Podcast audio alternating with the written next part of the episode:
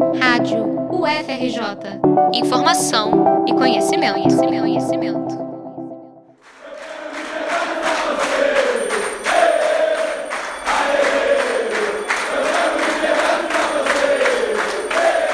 Liberdade para torcer.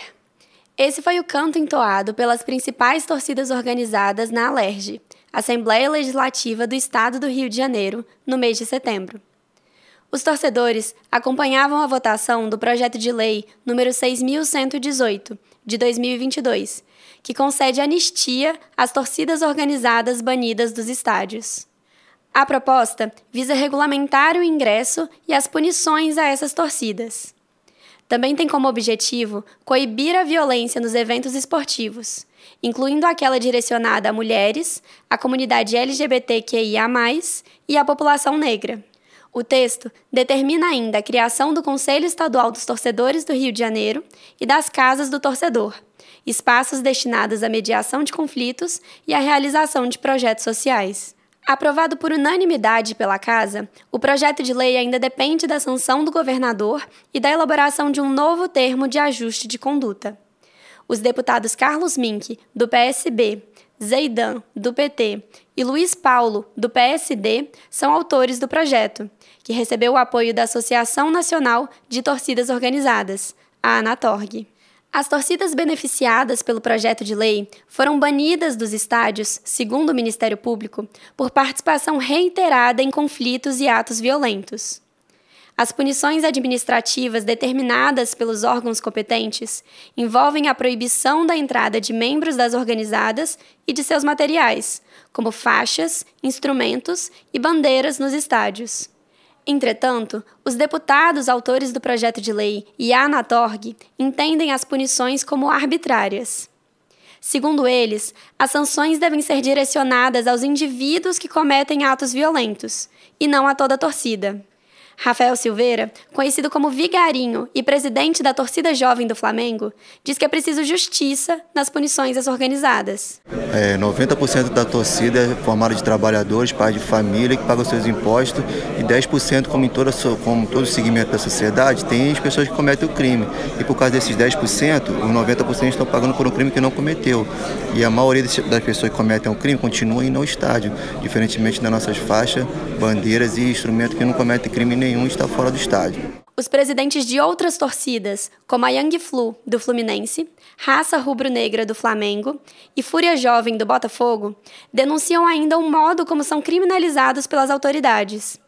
Para eles, as forças de segurança e o Ministério Público muitas vezes negam o diálogo com as organizadas e sustentam punições aleatórias sem direito à ampla defesa.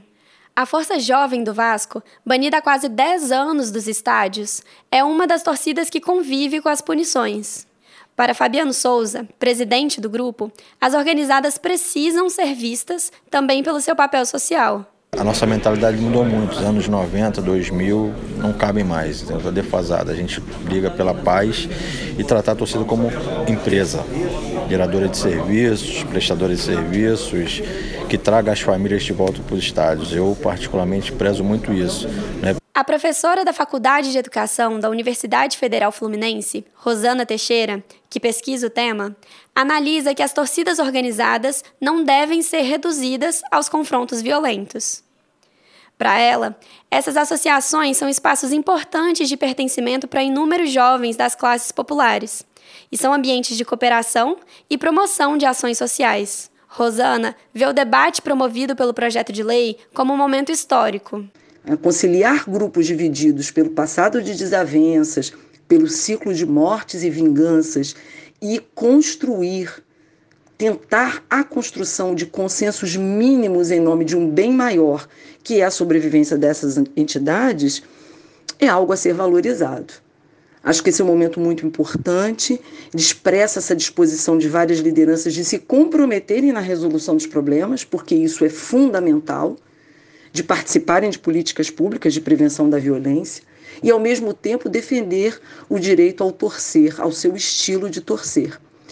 O novo termo de ajuste de conduta para as torcidas está sendo selado em reunião nos próximos dias, com a participação dos deputados autores do projeto, dos integrantes da Natorg, representantes do Ministério Público, da Defensoria Pública e das organizadas.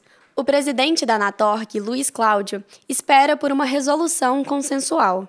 Eles estão de porta aberta para receber as torcidas e receber é, as propostas, né? e eles também colocaram as propostas deles e a gente chegar no denominador comum para que as torcidas, antes do Campeonato Brasileiro encerrar, voltem para as arquibancadas. Se for sancionado pelo governador, o projeto de lei vai marcar o retorno das torcidas organizadas aos estádios. A anistia garantida não se aplica às pessoas físicas que cometeram atos violentos e seus processos legais individuais. Reportagem de Letícia Pires para a Rádio FRJ.